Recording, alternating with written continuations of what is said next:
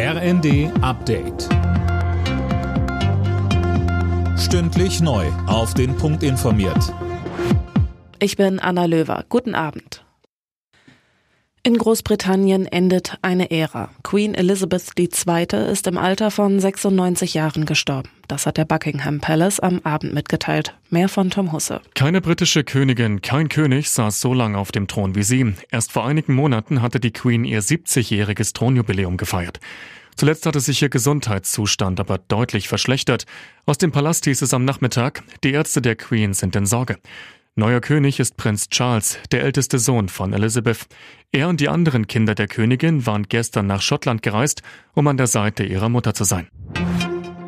Der Bundestag hat das neue Infektionsschutzgesetz und damit auch die Corona-Maßnahmen für den Herbst beschlossen. Das Gesetz sieht eine FFP2-Maskenpflicht in Bus, Bahn, Arztpraxen und Pflegeheimen vor. Im Flugzeug entfällt die Regelung. Außerdem können die Länder im Notfall noch weitere Schutzmaßnahmen anordnen. Gesundheitsminister Lauterbach sagte. Egal was kommen wird, wir werden diesmal sehr gut vorbereitet sein und ich kann jetzt schon sagen, wir werden im Herbst die Lage gemeinsam im Griff haben mit der Vorbereitung, die wir hier haben. Die Leitzinserhöhung stößt in der Finanzwelt auf ein positives Echo. Der Sparkassen- und Giroverband meint zum Beispiel, die massive Teuerung zu stoppen ist jetzt die Kernaufgabe der Notenbanker. Er forderte weitere Zinsanhebungen, damit die Menschen den Glauben an stabile Preise nicht verlieren. Der SC Freiburg hat in der Europa League mit 2 zu 1 gegen Karabach Achdam gewonnen.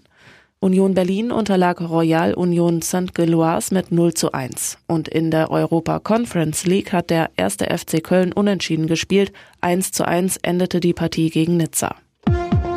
Alle Nachrichten auf rnd.de